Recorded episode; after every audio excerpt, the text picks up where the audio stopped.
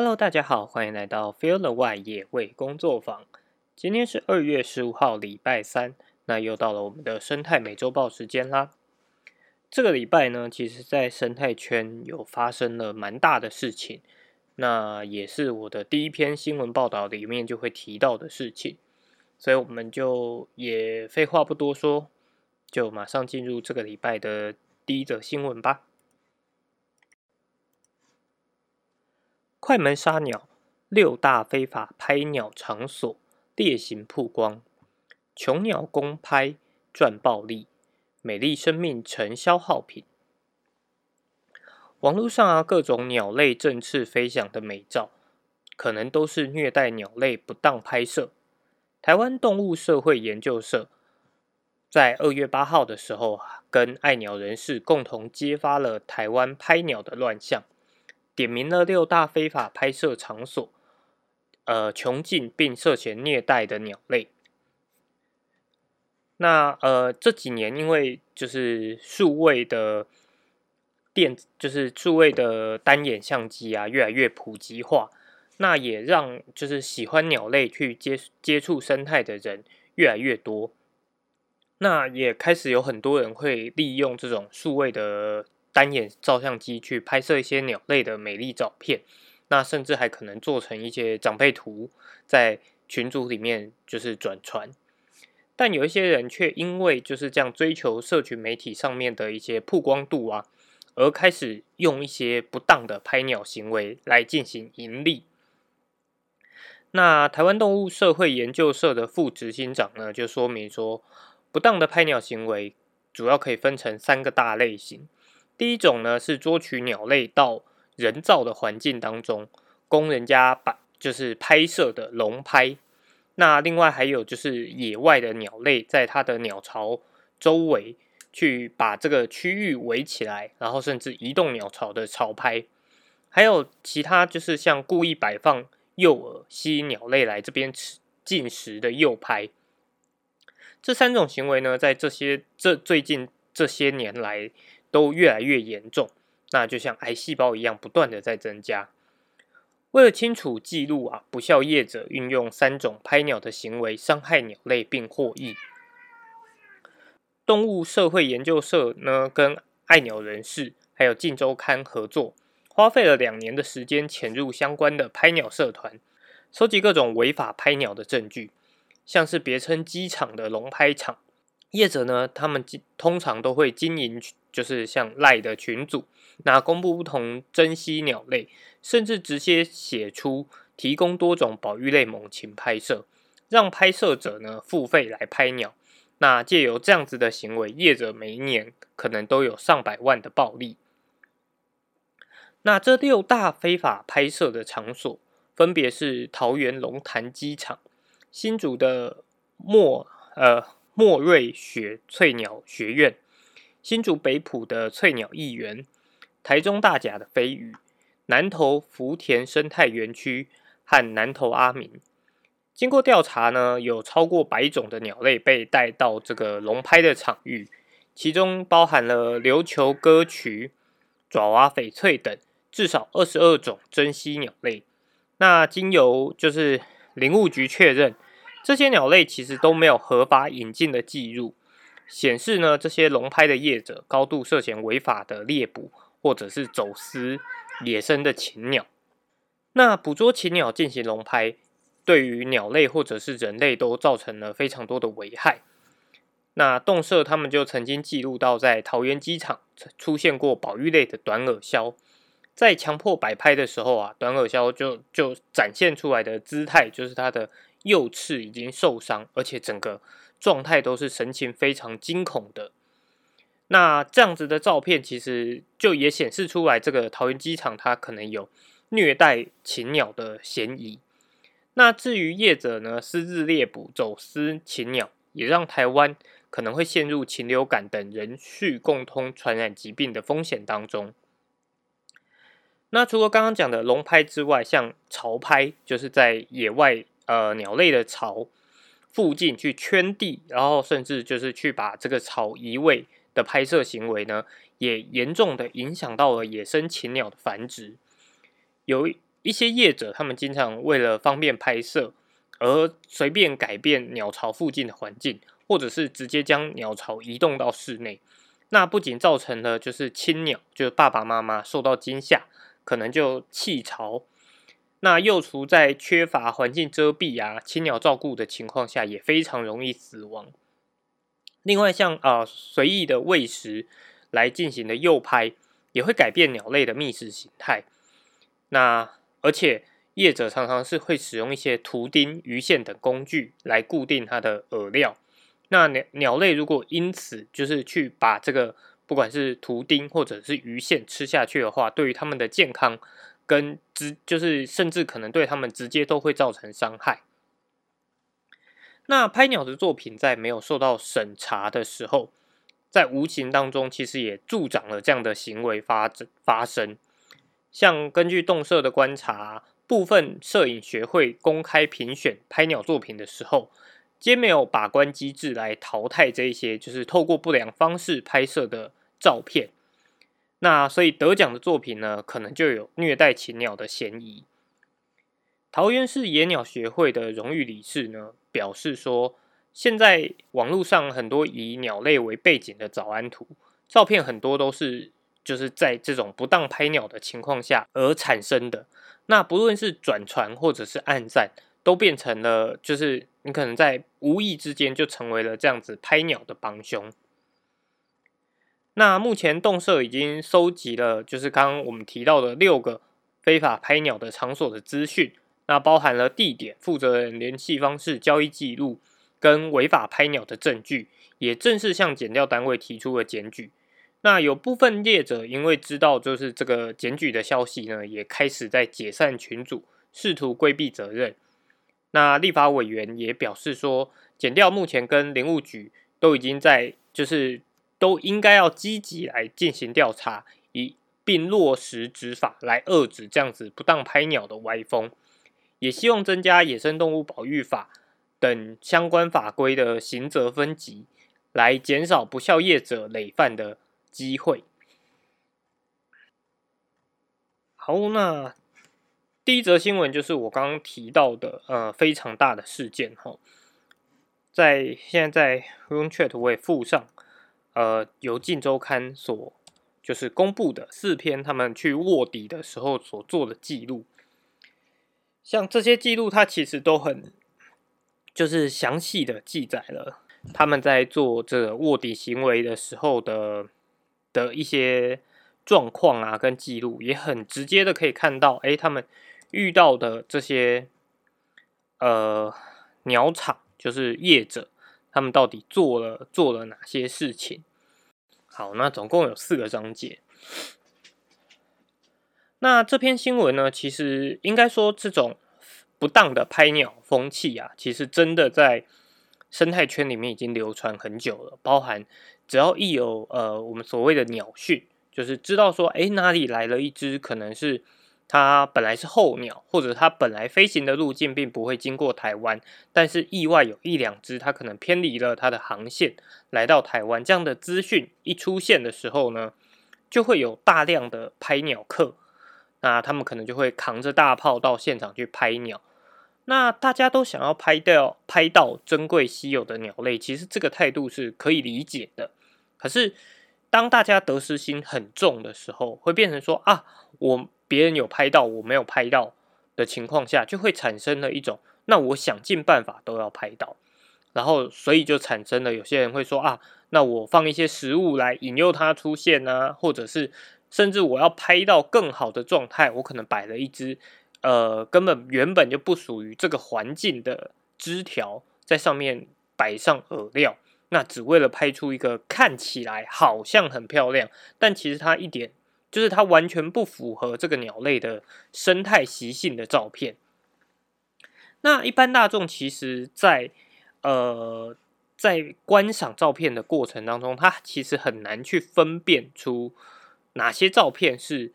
呃正常拍摄的，哪些照片呢是就是这种不当拍法的。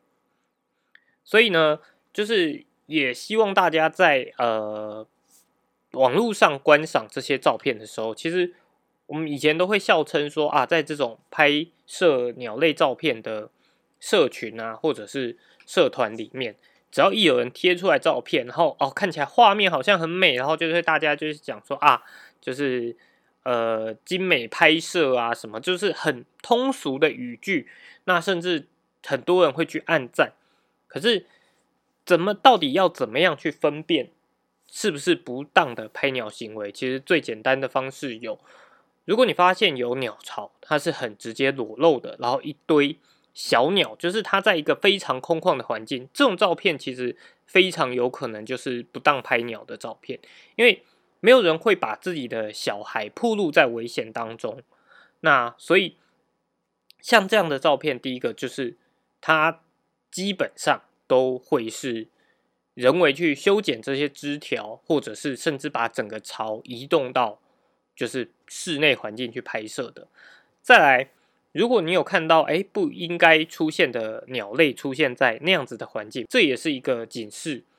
那还有就是不同的物种，包含到其实像呃有很多国外的照片，像是青蛙手里握着一个类似姑婆玉的这种，然后好像在撑撑伞的这种照片，其实它也相当的不自然，甚至以前都有传出。这种照片，它很有可，呃，它是将青蛙的手利用胶水粘在那根树，就是那个姑婆玉上面的。那这样的残行为，其实不讲出来，你都不会发现说，其实它非常的残忍。但是在看到那个照片的当下，我们可能只是以人类的视角会觉得啊，它好像很可爱、很漂亮，于是我们就可能转传跟转发。可是这样的行为其实都是在助长大家用这样不正确的方式去拍摄这样的照照片。好，再来这个礼拜的第二则新闻呢，是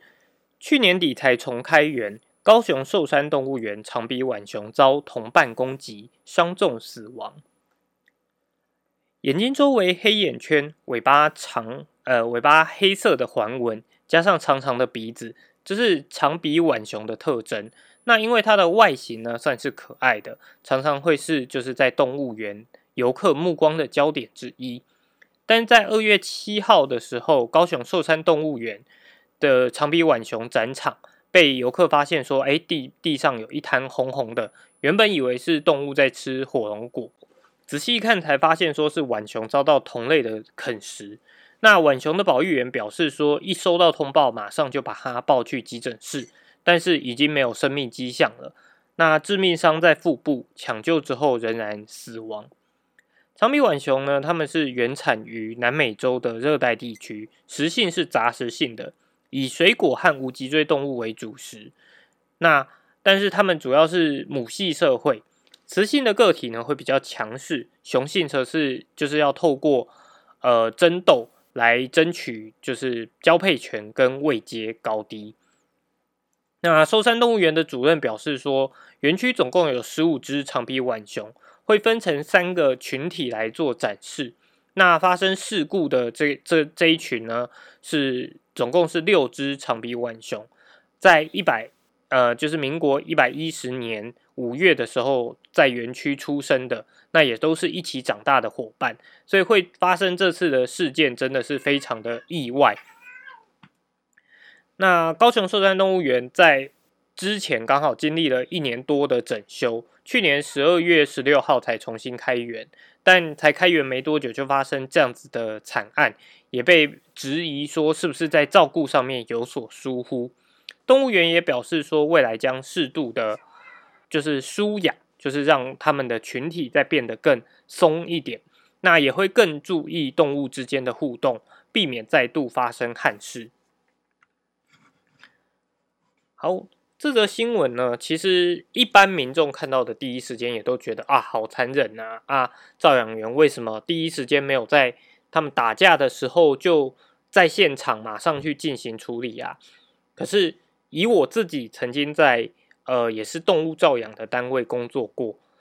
那包含即便现在整体的动物照养员福利最好的台北市立木栅动物园。都有这个人力缺乏的问题存在。那人力缺乏的原因在哪呢？主要都是我们对于台湾民众，其实对于动物园的门票费用期望都是相对低的，因为我们都认为说啊，它是一个带小朋友去郊游的好地方。可是，在低门票的情况下，那动物园的整体收入本身就低。那在照顾动物身上，其实本来就要投注非常大量的经费在他们的饲料或者是照养上面，那也就变成说，你能请的照养员非常的少。那一个照养员，他可能就需要负责可能呃十多个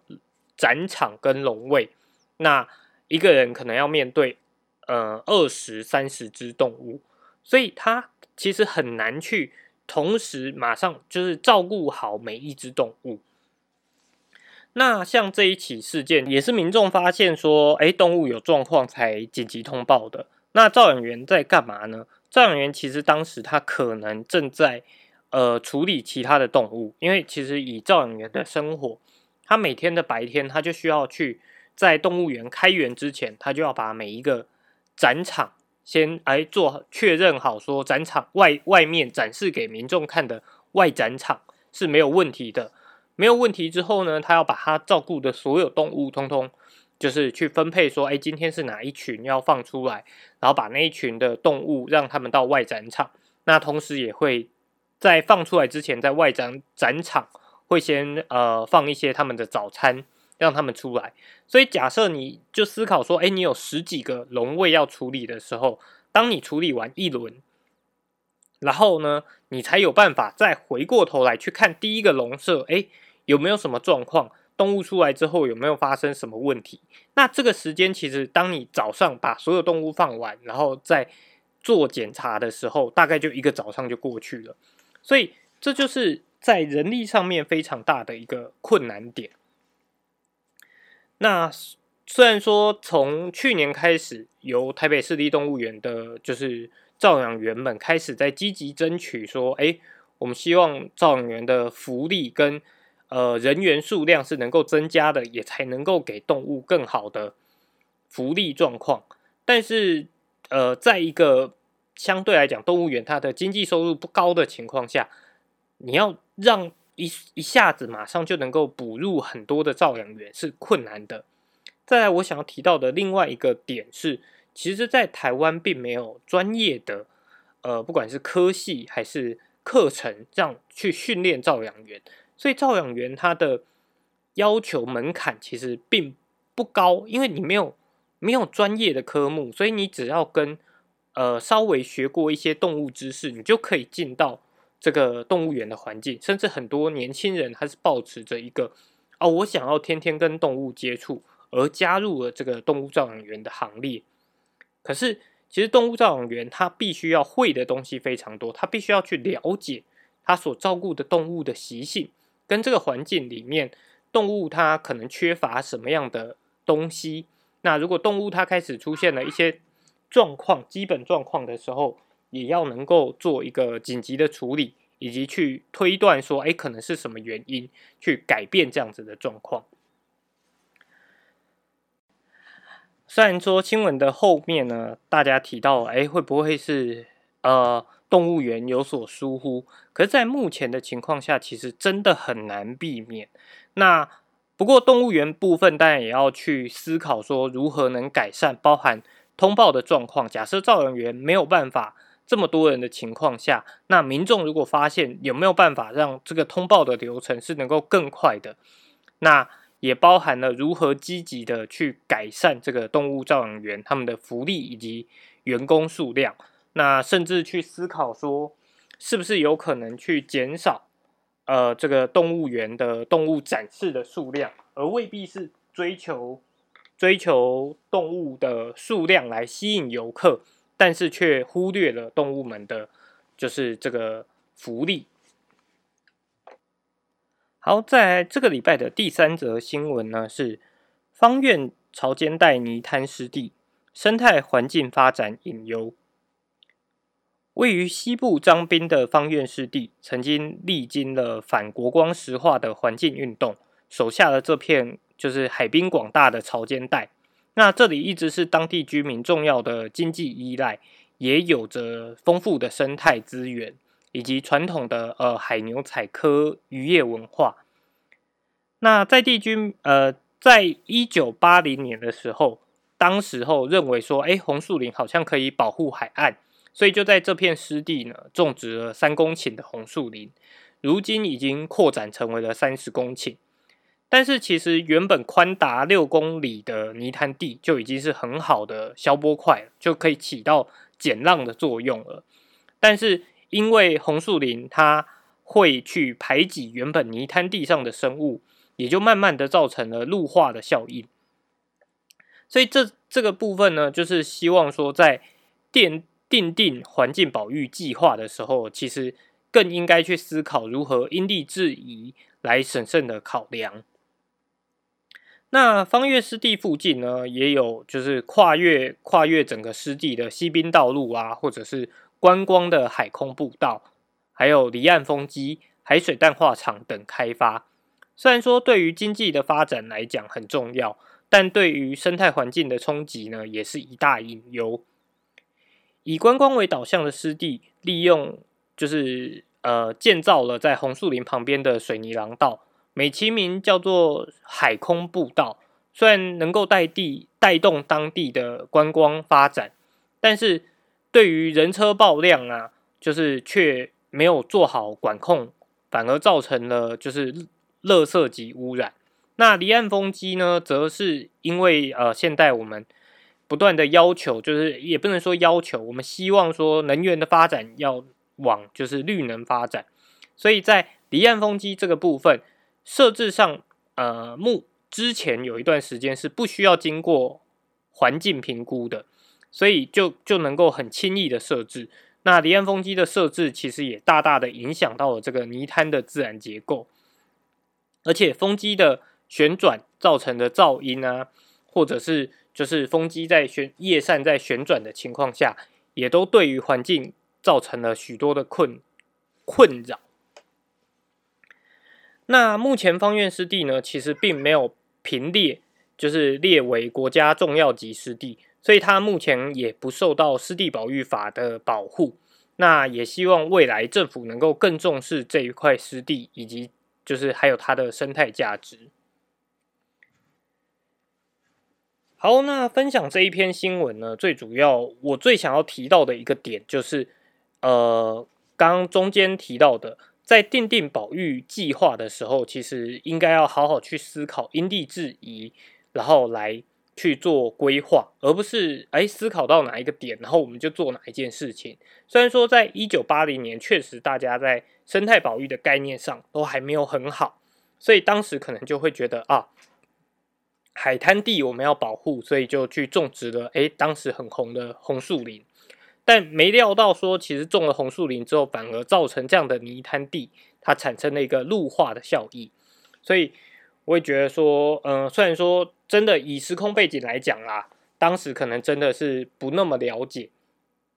可是。如果说回归到现在，其实大家的生态概念已经越来越好了。在我们对于未来的生态规划的情况下，其实都应该要以更长远的角度来思考。包含其实里面啊也提到了离岸风机这个部分。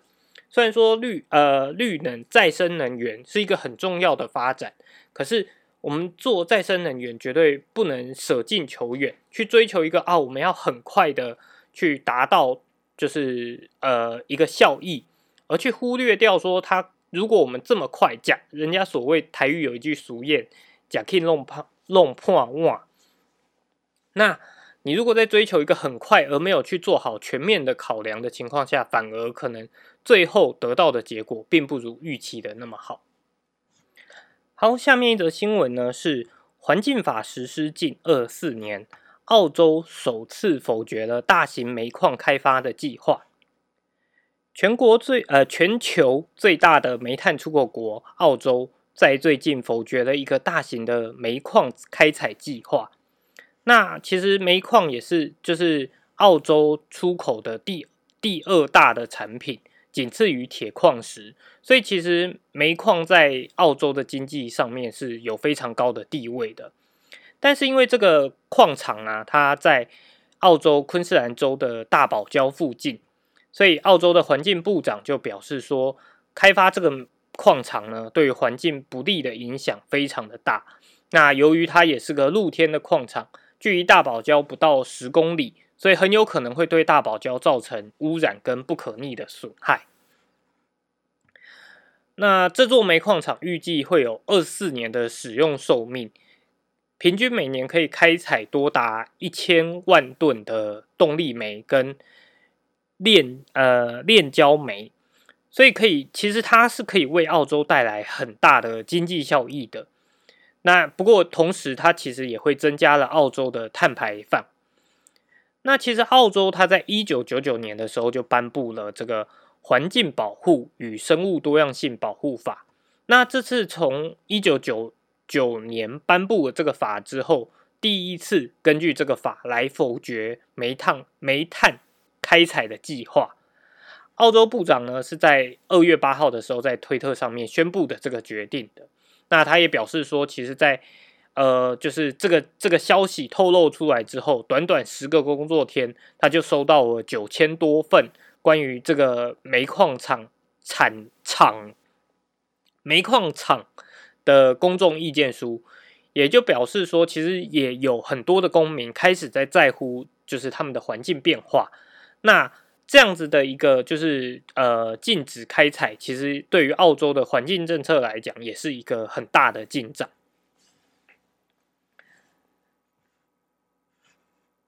好，那这则新闻其实跟下一则蛮有关系的，所以我们就先把下一则新闻也先报完吧。好，刚刚那则新闻呢是介绍澳洲的环境法嘛？那再来下一则新闻，刚好就是诶聊到我们台湾的，就是跟环境相关的部分。那上个礼拜有提到，台湾最近通过了一个呃气候变迁因应法，那里面增加了譬如说碳盘查、碳费的征收等相关业务。不过在目前就是管理这个业务的呃公家机关环保署呢，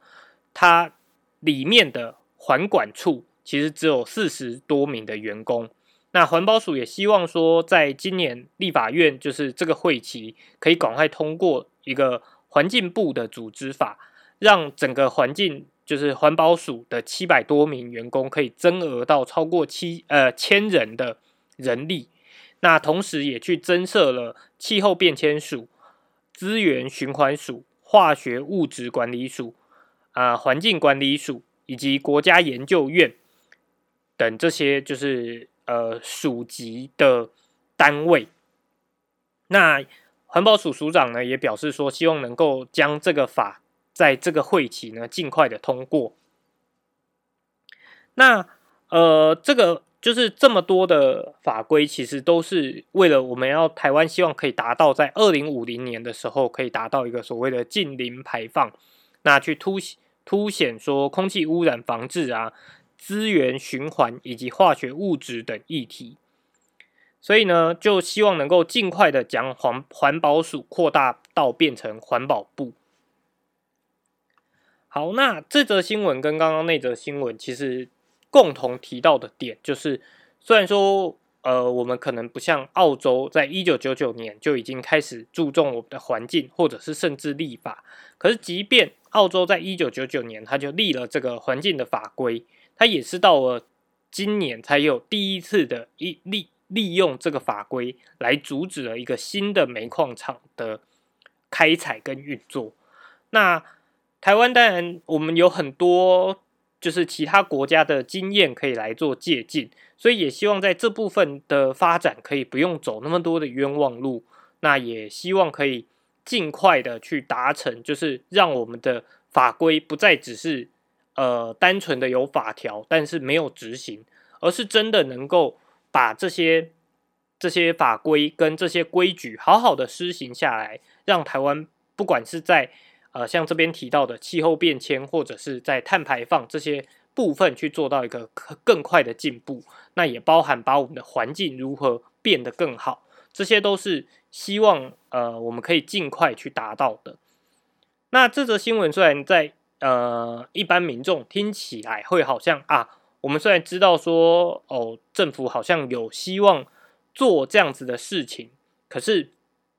民众到底能做什么？其实一方面，我觉得可以做到的就是大家越了解这些相关的新闻，那我们就越有机会去知道说，哎，我们现在的发展到哪里？那当然有一些，譬如说像澳洲，我刚刚提到了，他们在十个工作天就收到了九千多份的公民意见书，那也就是正是因为民众开始在在乎这样子的事件，那才会给就是公家机关。更多的，我们不管说是压力或者是助力，让他们去知道说，哎，这件事情是对的，那他们也更愿意去做出这样子对的事情。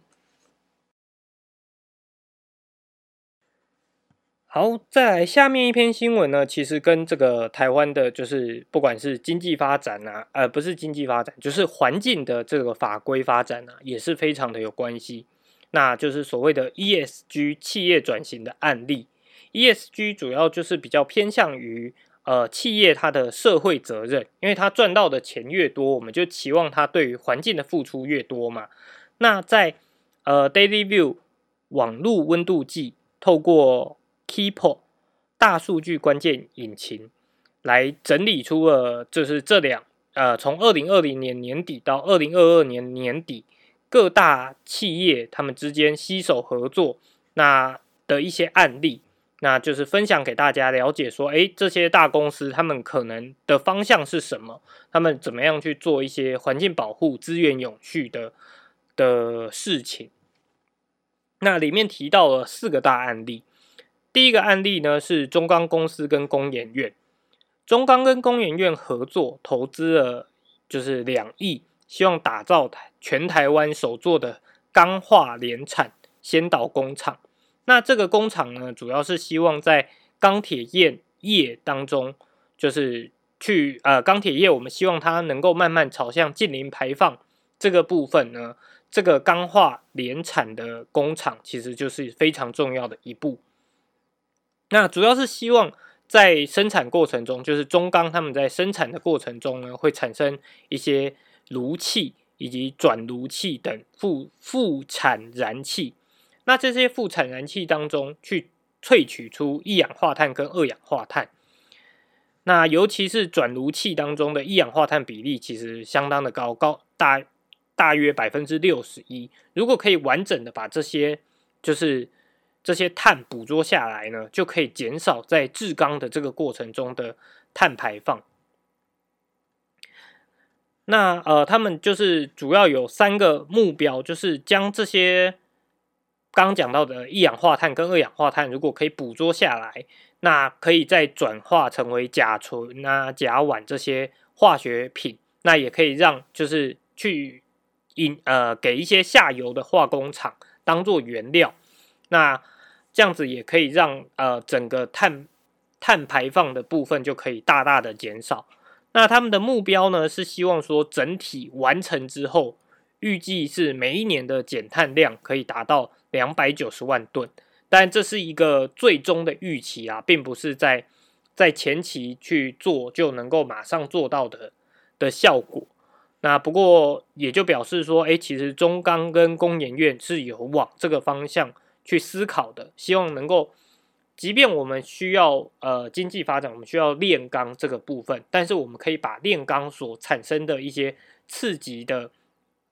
产物也能够善加利用，那就能够达到就是更好的永续发展。好，在第二个案例呢，是微软跟一间呃工厂叫做微呃也不算工厂公司叫微影。那主要是因为，呃，很多的资讯公司啊，他们都有一个所谓的资料中心，这样的资料中心它是必须要二十四小时全天候运作的。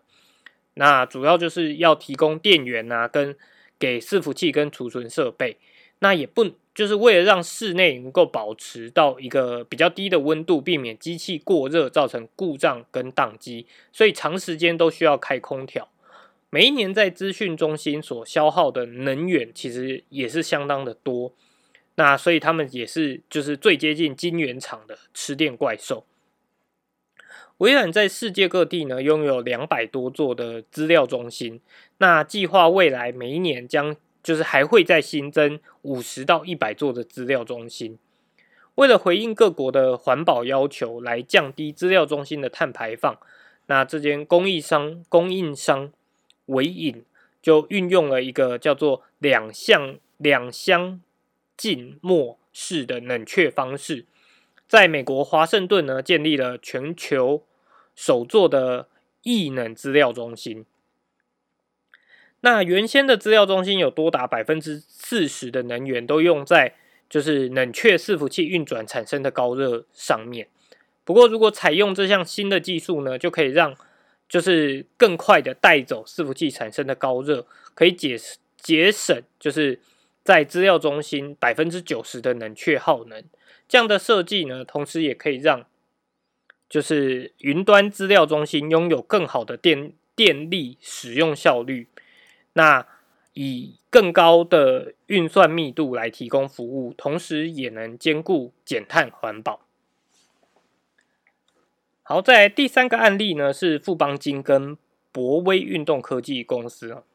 从二零二一年，富邦金呢就提出了一个 Run for Green 的 ESG 倡议计划。那同时，他也赞助了台北马拉松、田中马拉松、万金石马拉松以及高雄的富邦马拉松等四四大。马拉松赛事，那只要跑者每累积四十公里，富邦就会为地球种一棵树。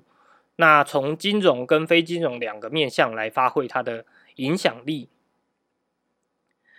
那呃，它也跟就是全台近八成路跑赛事成绩的这个博威运动科技公司合作，一起设计了这个植树网页。跑者可以透过数位平台认养一棵树，自己选择要种树的地点、树种。甚至还可以为这棵树命名，登录系统就可以看到自己种下的树成长的状况。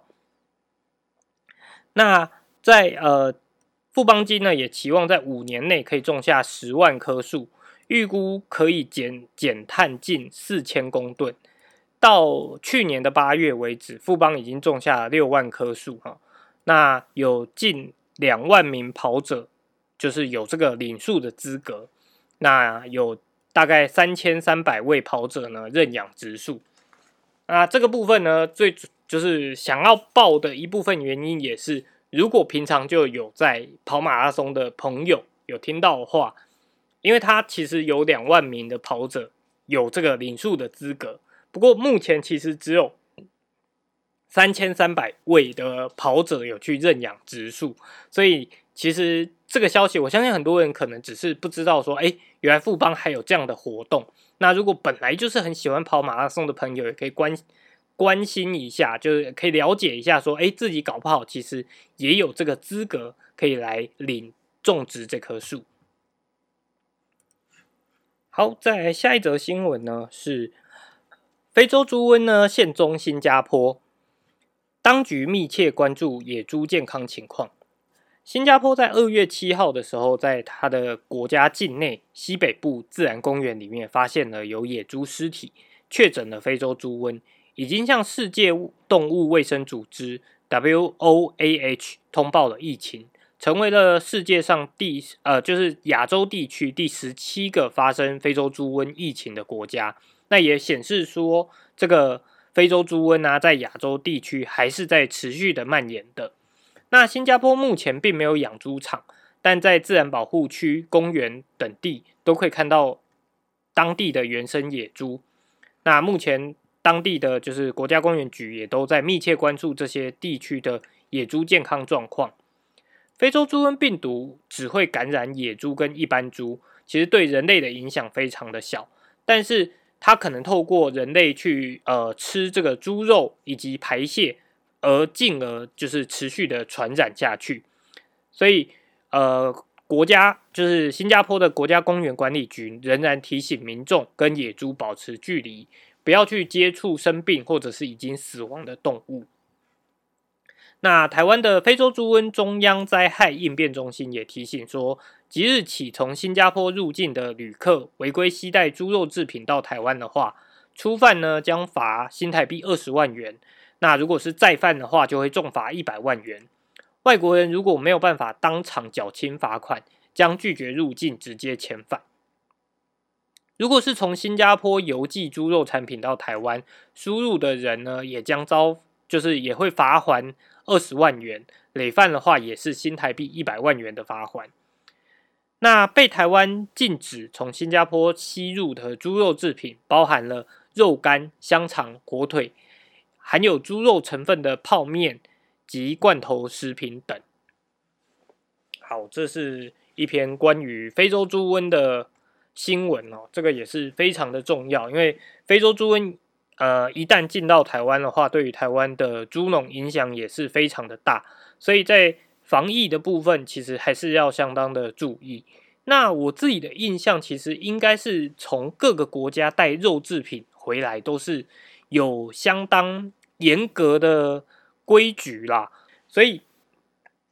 在这个部分，我觉得大家如果说真的有出国要带带呃相关的东西回到台湾，在那之前都可以透过网络去搜寻这些资讯，避免自己成为了就是在不知情的情况下遭受到罚款。那就算意外给你闯关了，假设真的不小心把病毒带入到台湾，可能影响也会非常的重大。所以希望大家还是不要抱持着侥幸的心态。那都能够好好的跟着跟着政府的政策一起来做这个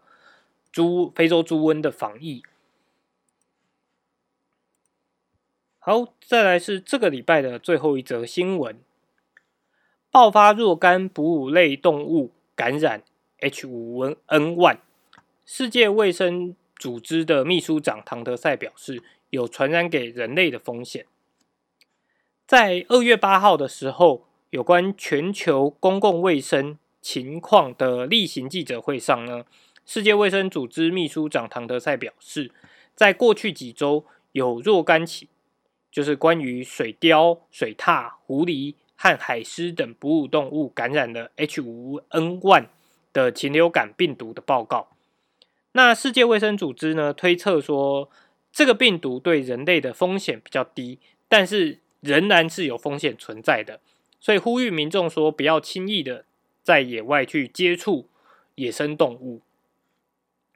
那日本跟韩国呢，是 H5N1 就是非常呃严重的地区哦。那因为台湾它位于候鸟过冬必经的地方，所以难免会受到影响。在今年入冬，呃，应该说算算去年入冬以来，在台南市已经爆发了六起的 H5N1 禽流感病毒。那台南市政府也的动保处也紧急扑杀了三万七千多只的土鸡，并加强消毒作业。H5N1 病毒在野生鸟类跟家禽上面，其实已经传播了有二十五年了，但是最近呢，就发生了有蔓延到哺乳类动物的情况，目前正在密切的监控当中。其实，在过去，H5N1 也曾经在人类身上发现过。不过都是零星的病例，那这几名病患呢，都是跟受到感染的鸟类有密切接触而感染的。目前世界卫生组织推推估说，这个病毒并不会那么轻易的传染给人类跟其他哺乳类，但是也不能排除说这个病原体可能会发生突变，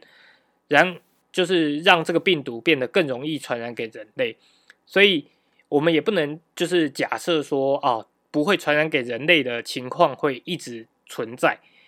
那世界卫生组织也强调说，民众不要随意的触摸、收集死亡或生病的动物。一旦发现有疑似的案例呢，就要尽快的跟当地的卫生单位通报。那他们也正在跟各个国家的主管部门合作，密切监控 H5N1 的疫情。那同时，他们也有跟呃，就是。在人类对对 H5N1 这个病例呢，去进行研究，也建议各国加强防御人类和养殖或野生动物之间的互动。那也有持续的跟药商接触，以确保说，如果在必要的时候，是可以尽快的去生产足够的疫苗跟药物，供全球使用。好，这则新闻我觉得也相当的重要，尤其是。我们这几年刚经历过了呃，COVID nineteen 嘛，所以其实世界上发生的流行疾病都就是真的还是要多多做一些关注啦。那这次的 H5N1 呢，它是禽流感病毒，虽然像新闻里面讲的对人类的影响较小，可是大家还是要多多多注意。那包含呃，像最近可能大家比较有感的鸡蛋涨价，其实也可能跟禽流感有些微的影响存在。那再来就是在人跟野生动物或者是呃家禽上面的接触，如果说你是养殖业者，你可能没有办法避免掉说你要跟你的就是这些家禽们互动。可是如果说一般民众的话，还是建议大家在就是这种病毒热高度传播的阶段呢，尽量不要去跟野鸟做太多的接触。包含其实，在都会区，很多人会喜欢去喂食鸽子啊，或者是去到池塘旁边去喂食天鹅什么的。那不要去想说，哎，好像他们都一直生活在这里，不会受到感染。但是有其他的鸟类可能会到这个区域，所以也可能把病毒带到了这些鸟类身上。那所以在这边也是建议大家，第一个是喂食野生动物其实并不好，因为你可能会改变他们的生活情况。再是密切的，这样密切增加了人类跟野生动物接触的话，其实是很有可能导致人人畜共通传传染疾病发生的几率的。好，那这个礼拜的生态美洲报呢，就跟大家分享到这边。如果喜欢我们的节目呢，欢迎追踪我们的 Podcast 频道。那我们在脸书也有粉丝专业，也有 Instagram 跟 YouTube 频道。那我们就下礼拜再见喽，拜拜。